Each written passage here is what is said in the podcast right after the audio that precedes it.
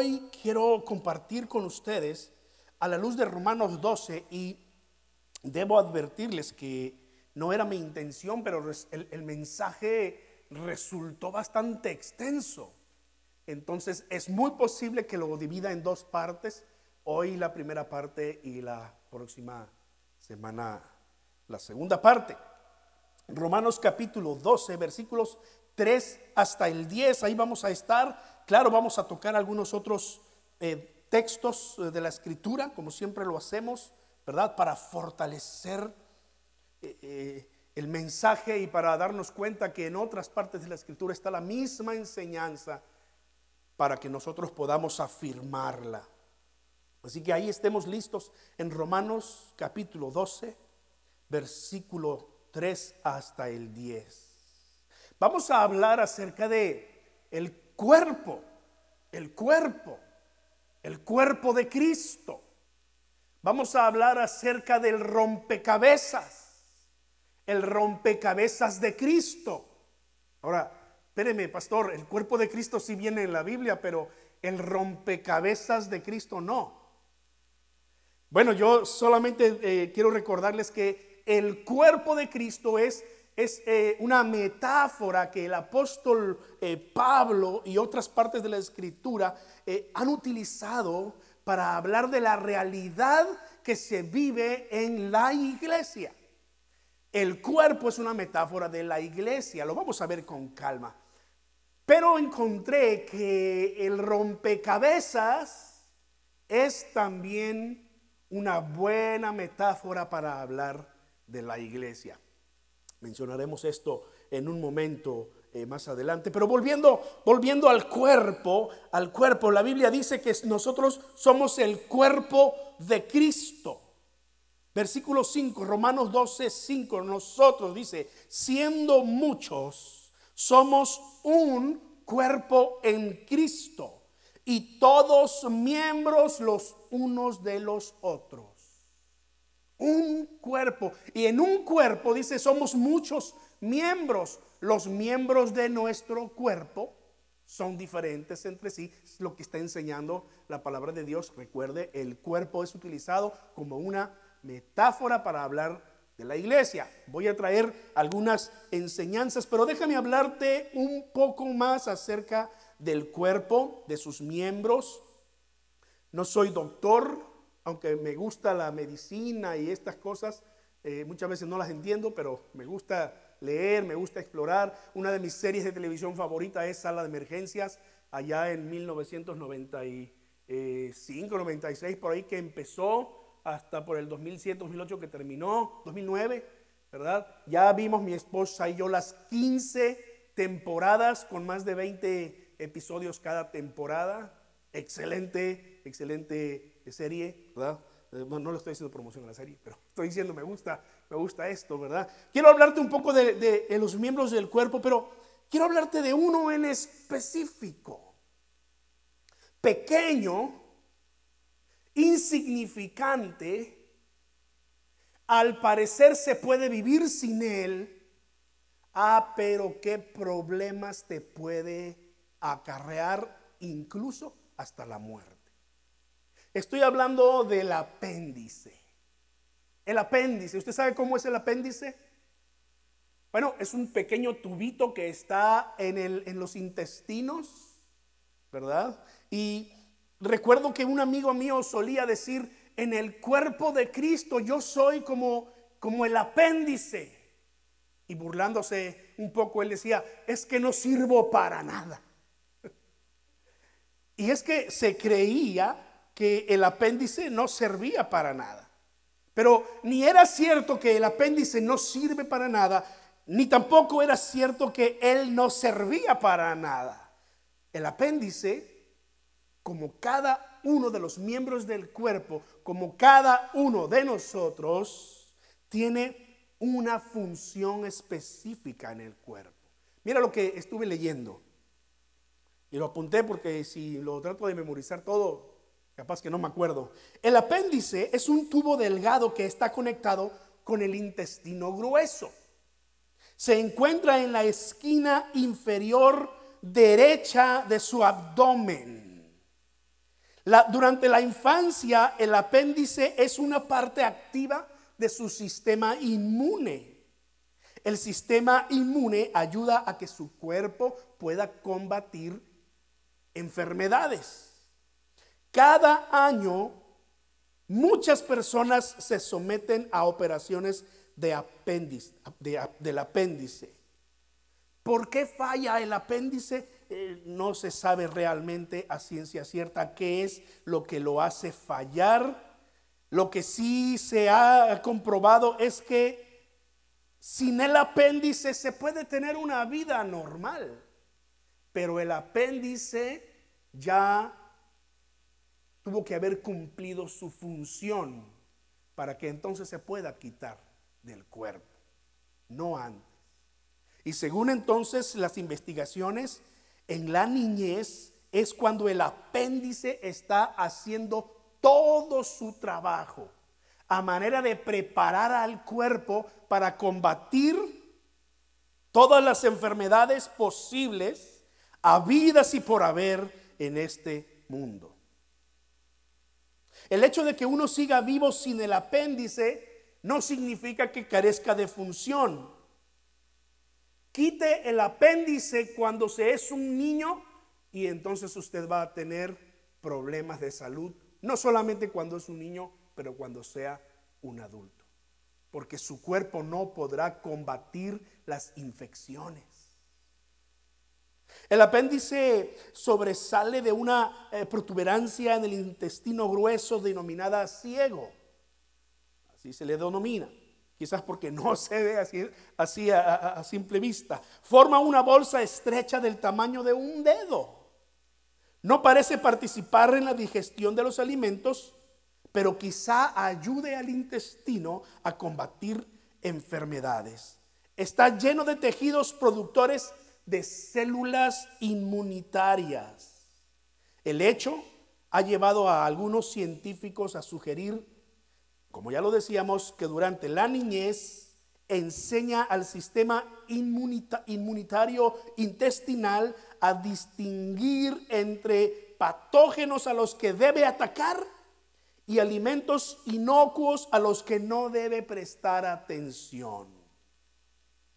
Pero cuando se extirpa el apéndice por causa de una apendicitis, otros tejidos productores de células inmunitarias en el ciego y otras partes del cuerpo pueden compensar la pérdida y podemos vivir sin el apéndice.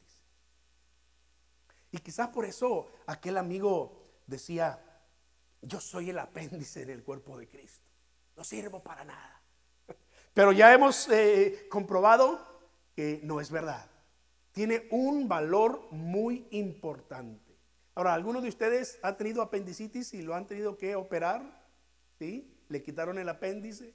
Lleva una vida normal, ¿verdad? Sin mayores problemas, porque el apéndice cumplió su función cuando nuestra hermana era pequeña. De manera que el cuerpo en sí aprendió a combatir las enfermedades y, el, y entonces el apéndice, el apéndice se, pudo, se pudo retirar. Y, y no quiero decir con esto que entonces es verdad que el apéndice no sirve para nada. No, sí sirve, no solo ayuda a combatir las enfermedades y prepara el cuerpo, pero cuando eres adulto y vas con un dolor que no aguantas, no importa si no tienes apendicitis, el doctor, si quieres sacar un poco de dinero, te va a decir es el apéndice. Y te va a abrir y te lo va a quitar y tú vas a seguir tu vida normal. Y muy posiblemente sí es el apéndice, ¿verdad? Pero alguien dijo también por ahí en son de broma, bueno, el apéndice sí, sí también sirve para darle de comer a los médicos.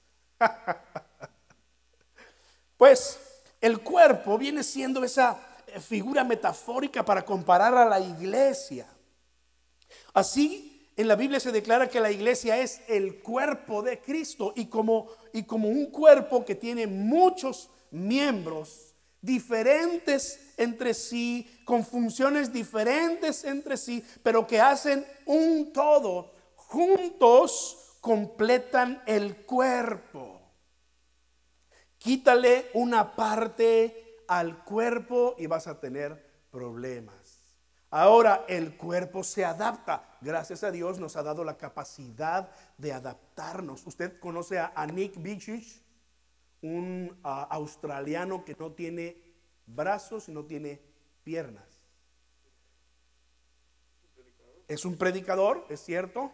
Nick Vujicic eh, ha hecho cosas que usted y yo seguramente no hemos hecho ni nos atreveríamos a hacerlas en la vida sin brazos ni piernas, se mete a los ríos, a las lagunas, al mar, no se diga las piscinas, y nada como pez en el agua. ¿Cómo le hace? Aprendió. Usted tiene que leer su historia o, escuchar su historia para inspirarse un poco, ¿verdad? Se ha tirado de paracaídas. Yo no, yo no, yo no fui creado para deportes extremos, ¿verdad? Este, pero admiro personas como, como este predicador Nick, porque eh, no importan sus limitaciones físicas, mentalmente y espiritualmente hablando. Él no encuentra ni limitación alguna y ha hecho cosas inimaginables. El cuerpo, el cuerpo se adapta. Pero lo cierto es que eh, quizás él hubiese preferido crecer con, con dos brazos ¿verdad? O uno por lo menos, con dos piernas o una por lo menos. Pero dentro de los misterios de Dios, así sucede. Pues así como el cuerpo, también el rompecabezas. ¿No? En un rompecabezas tenemos muchas piezas. Sammy va a salir ganador al final del servicio con este rompecabezas que está hecho a prueba de niños y adultos, porque no lo puedo abrir. Muy bien. En un rompecabezas, hermanos, encontramos muchas piezas. Mire, quería traer un rompecabezas con un dibujo muy bonito de un, de un atardecer en la playa, ¿verdad? Pero no los venden armados, entonces no me iba a servir. iba a tener que, ah, el, aire aquí lo va a tirar, así que lo voy a poner por ahí. Me iba a tomar demasiado tiempo armar ese rompecabezas. Además, tengo que reconocer que, yo, no, yo no soy bueno para los rompecabezas. Estos deportes extremos no son para mí. Tiene muchas piezas sueltas, cada una de esas piezas embona perfectamente con la otra. Yo no sé si usted es bueno para los eh, rompecabezas, pero ya debió haber descubierto en los grandes rompecabezas de 10 mil piezas, 20 mil piezas, no sé hasta cuántas miles de piezas hay, pero eh, en, esos, eh, en esas imágenes de, de paisajes hermosos, hay cientos de piezas que lucen exactamente igual. Mismo color, misma forma, pero no embonan todas iguales. Embonan, se adaptan perfectamente a donde tiene que ser. Parece que eh, esta queda muy bien, pero en realidad no está forzado, no, no entra perfectamente. Me doy cuenta que ahí no va. Además, la figura no queda y, uno se da cuenta, no, pues ahí no, ahí no va, ¿verdad? Entonces tengo que quitarla y buscarla. Pero en el rompecabezas, todas estas piezas tienen una función y un lugar. Cada pieza es importante. Y al final del día, cuando logras armar tu rompecabezas, entonces puedes ver la imagen completa y decir, wow, qué belleza. Esa ocasión que quizás estuviste en la playa y te levantaste muy temprano, o si quizás te tocó la parte del atardecer y disfrutaste ese atardecer y esa imagen la tienes en tu mente como un momento especial en tu vida y, te juntas tú, te compras tu rompecabezas y, tardas ahí meses haciendo tu rompecabezas, pero al final dices, vale la pena, ¿verdad? Qué hermoso paisaje. Ahora para muchos, para muchos eso es un pasatiempo. Es un pasatiempo, es un deporte para mí es un deporte extremo. No soy ni paciente para estar armando un rompecabezas, ni estos chiquitos me, me llama la atención, ¿verdad? Dicen que hay grandes beneficios en, enseñar a nuestros hijos a armar rompecabezas y todo esto. Eh, y tal vez por eso es que yo no soy tan abusado, pero este, no, no soy bueno. Así que se lo vamos a regalar a Sammy, excepto una pieza. Esta la voy a usar para seguir predicando. Recuérdeme después porque si no va a estar incompleto, ¿verdad? Pero todas estas piezas sueltas cuando se complementan, cuando se acomodan correctamente donde debe ser, tenemos un hermoso cuadro final. Pues la Biblia nos dice que la iglesia es el cuerpo de Cristo. Y también podemos decir que la iglesia es el rompecabezas que Cristo está pacientemente armando hasta su segunda venida. Él no tiene prisa, tiene todas las cosas en sus manos. Y hermanos, cada situación que nos toca vivir, cada circunstancia tiene el propósito divino de perfeccionarnos, de armarnos en tal forma de que como un rompecabezas podamos estar complementados y juntos darle sentido a lo que Dios está haciendo entre nosotros. Debemos recordar entonces que la iglesia es ese eh, cuerpo de creyentes de todas partes del mundo y de todas las épocas de la historia que han confesado a Jesús como su Salvador. Cuando hablamos de la iglesia no estamos hablando de un edificio, aunque muchas veces así lo decimos. ¿A dónde vas? A la iglesia. Voy a la iglesia y lo que tú estás pensando es un lugar. 350 West Park Drive, ¿verdad? Y voy a la iglesia. No, no, no. Eh, la iglesia somos nosotros. Este es solo un edificio. Interesantemente, la Biblia también compara a la iglesia, el cuerpo de Cristo, como un edificio que se va edificando. Y así como en el rompecabezas, cuando lo terminas, dices, hermoso, perfecto, un edificio también. Y, la, escritura dice, cada uno mire cómo sobreedifica. Ya el Señor puso el fundamento, la roca que es Cristo, ¿verdad? Ya el Señor nos ha dado su palabra, que es toda tu fundación allí. Y de allí en adelante tú vas edificando y vas armando todo el edificio. Pero esta metáfora del edificio, la metáfora del cuerpo, la metáfora del rompecabezas, nos habla de la realidad de la iglesia.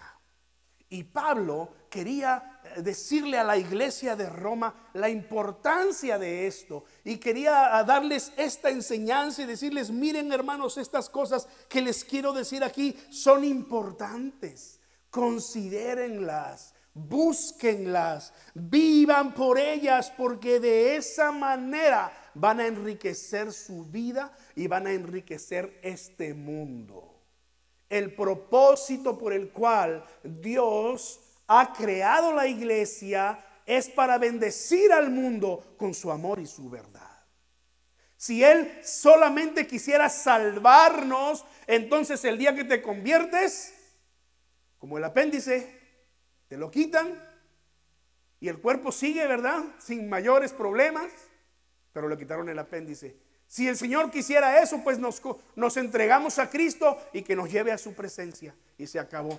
Pero no, Dios tiene propósitos, Dios tiene planes, Dios quiere bendecir, quiere transformar este mundo, quiere que, nosotros como iglesia impactemos a nuestra comunidad, a nuestros vecinos, a nuestros amigos, a nuestra familia. Esa es la razón. Y vamos a encontrar aquí, hermanos, eh, por lo menos, por lo menos hasta cinco enseñanzas básicas respecto al rompecabezas de Cristo, el cuerpo de Cristo.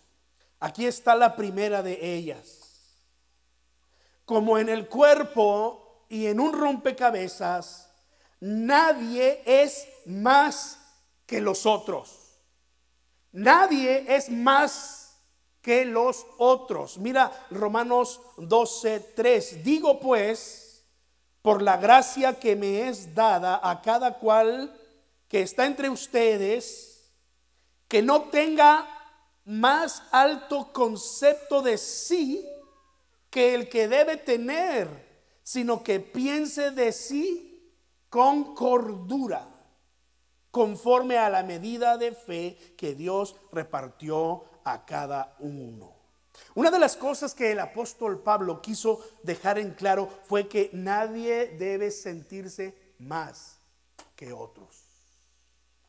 Pasajes como este, si quieres ir a primera a los Corintios, capítulo 12, tanto Romanos 12 como Corintios 12 como Efesios 4 hablan de las mismas verdades y son textos a los que vamos a estar refiriéndonos continuamente.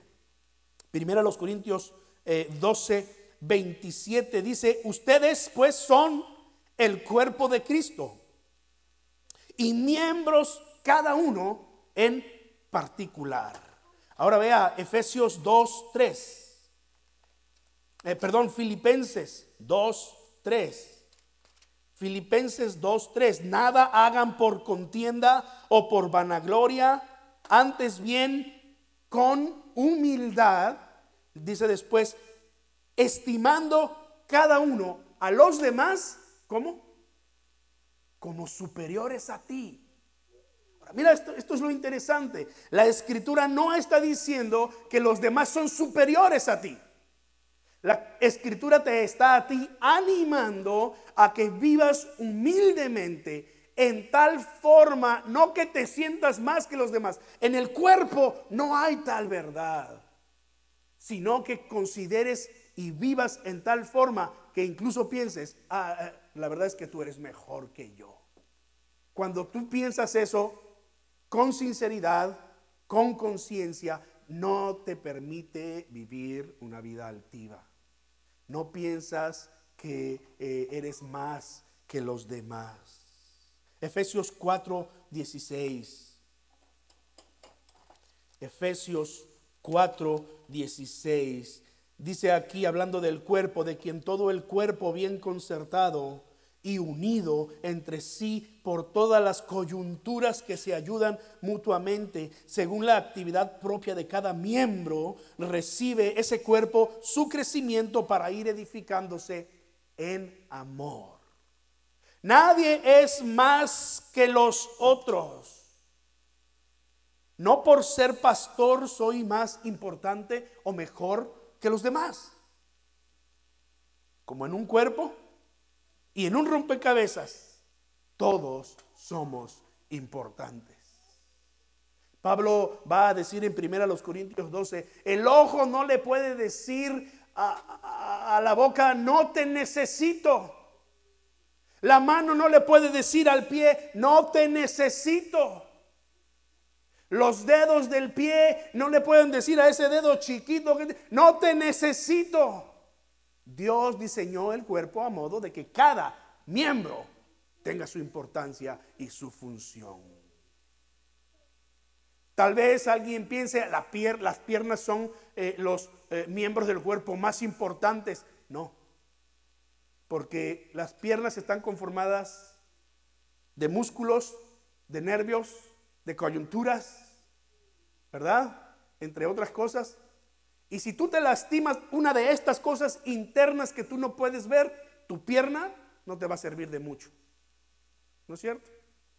De manera que esta verdad nos recuerda que en el cuerpo como en un rompecabezas, todos somos importantes. No hay nadie más que otros, no hay nadie menos que otros. Amén. Segunda verdad.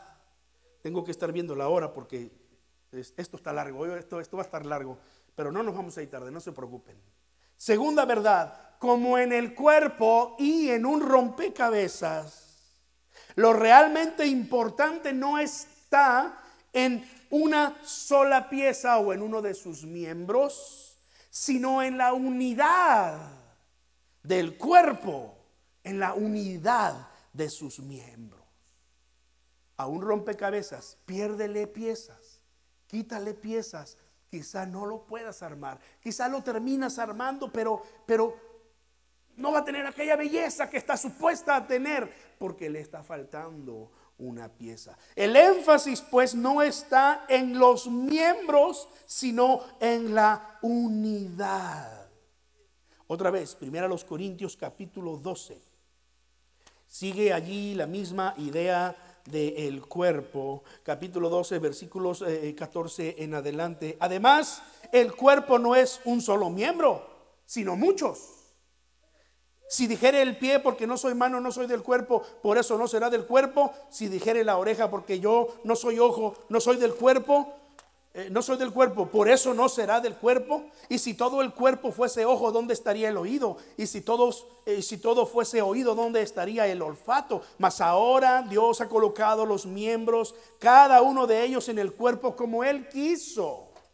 Porque si todos fueran un solo miembro, ¿dónde estaría el cuerpo? Pero ahora, como ya leíamos, somos, eh, son muchos los miembros, pero el cuerpo es uno solo. Ni el ojo puede decir a la mano, no te necesito, ni tampoco la cabeza a los pies, no tengo necesidad de ustedes.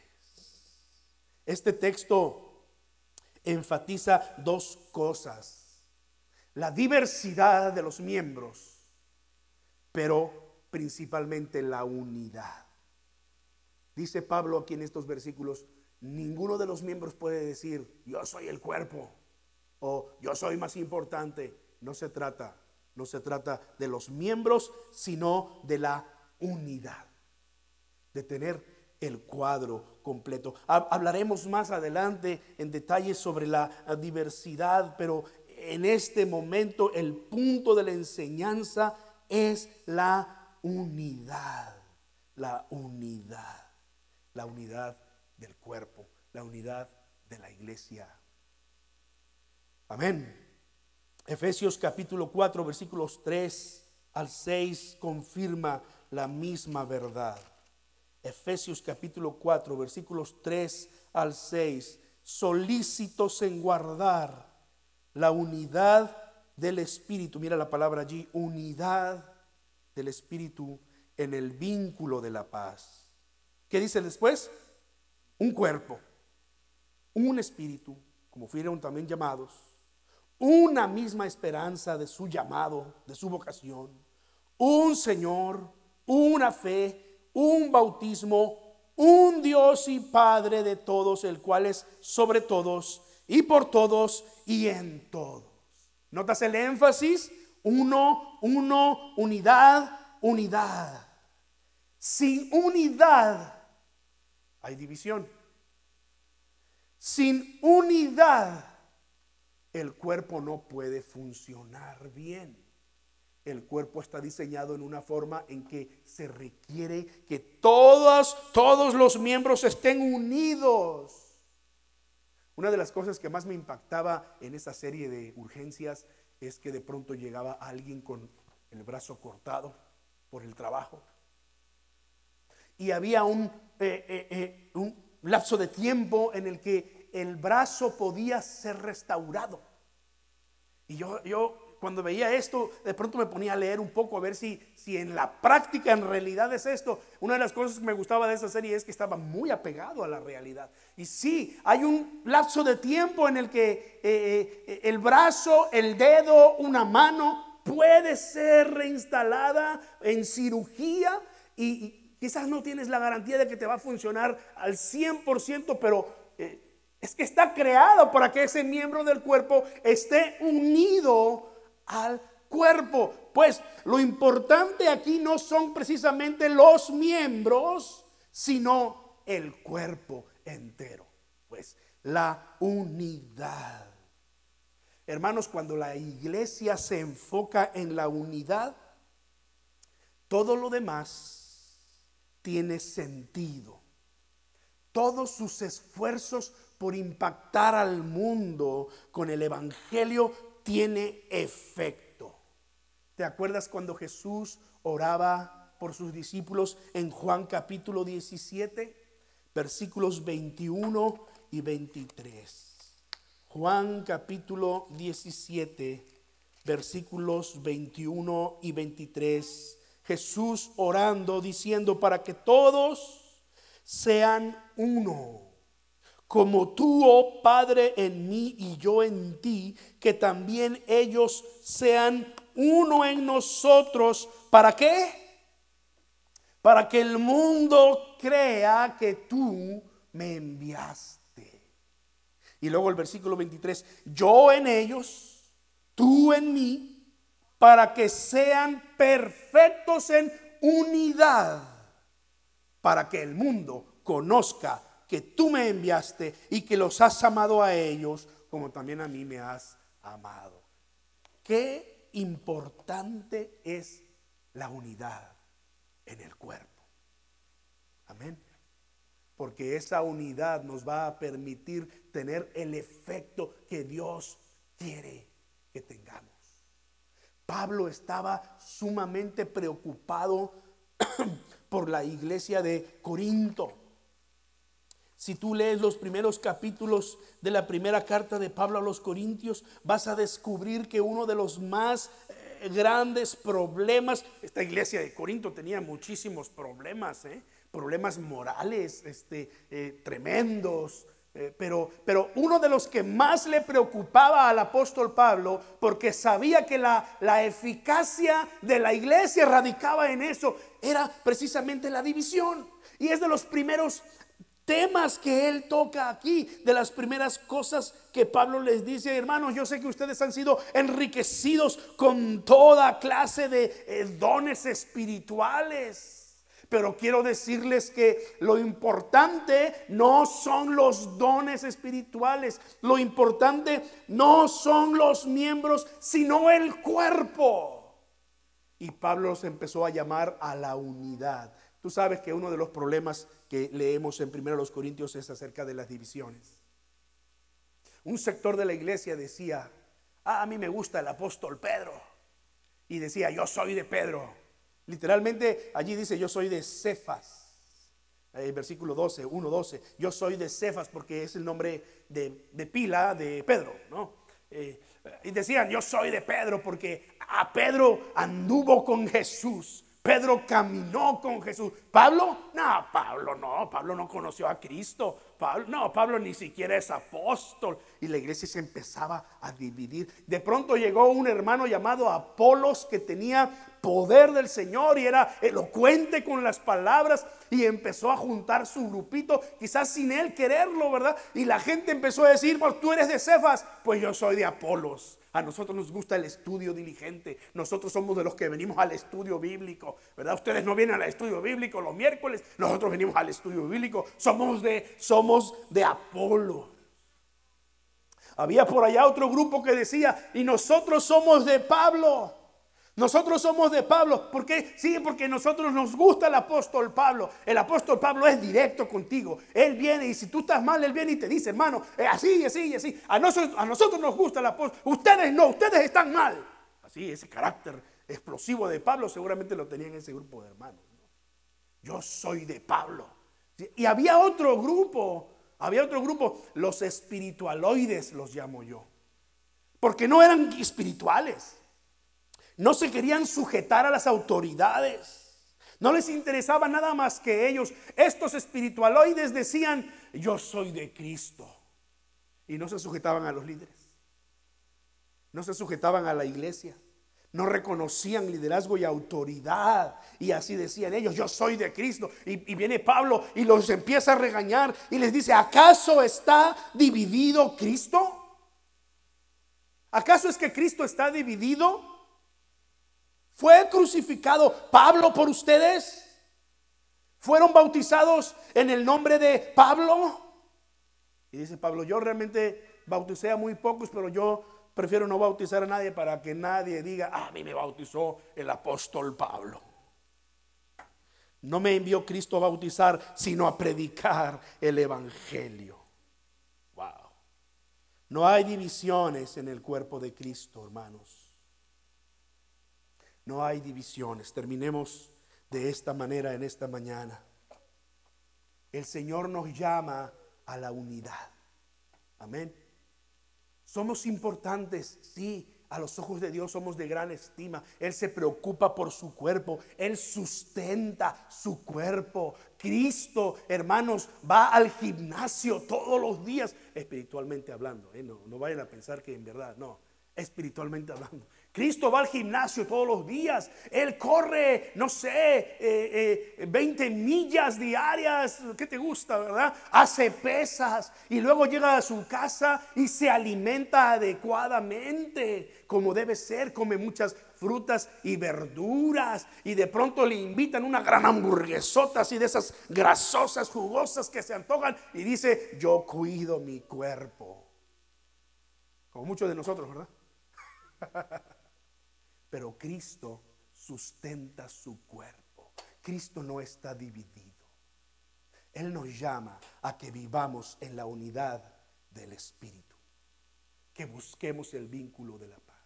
Que nos tratemos con respeto unos a otros, estimando a los demás como superiores. Tú eres mejor que yo. No me siento más que tú. Aquí somos todos miembros los unos de los otros. Necesitamos vivir de esta manera para que Dios cumpla su propósito a través de su iglesia en esta comunidad.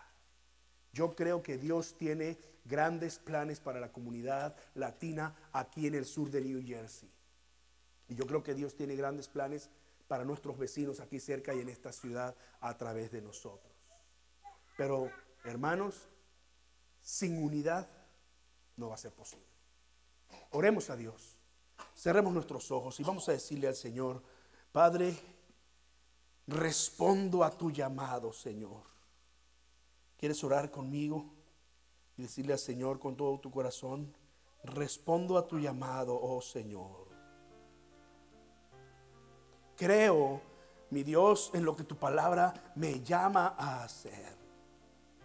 Vivir en la unidad Sí, eh, los miembros somos importantes, pero nadie es más que los otros. Eh, tú nos has llamado a vivir en unidad, la unidad del cuerpo de Cristo.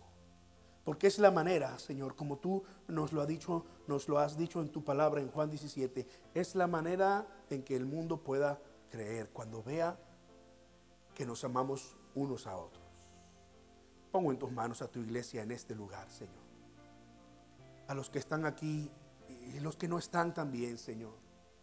Pongo en tus manos a aquellos, Señor, que necesitan que tú les ministres, que tú les ayudes en sus dificultades.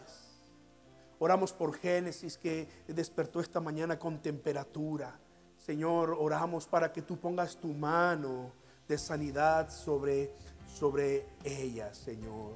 Oramos por nuestro hermano Raúl, por ese pie lastimado. Señor, eh, tócalo, eh, Señor. Es como dice tu palabra, por, por un miembro de su cuerpo que se duele, todo el cuerpo se duele con él.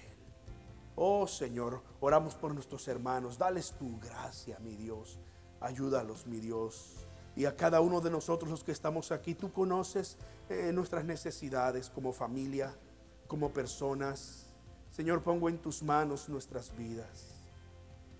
Oramos, mi Dios, para que todos aquellos que tengan la oportunidad de congregarse con nosotros, eh, poco a poco, conforme esta pandemia eh, se vaya yendo y se vayan levantando las restricciones, Señor, podamos venir y juntos buscarte y poder levantar nuestra voz como un cuerpo, el cuerpo de Cristo, y estar unidos perfectamente como un rompecabezas, el rompecabezas de Cristo. Gracias Señor, gracias. En el nombre de nuestro Señor Jesucristo oramos, oh Dios. Y te pedimos que seas con nosotros en el resto de esta semana, Padre. Que nos dirijas, que ilumines nuestros ojos, nuestro entendimiento y que nos permitas vivir para la gloria de tu nombre como el video que veíamos antes del mensaje, La verdadera adoración empieza cuando salimos de este lugar.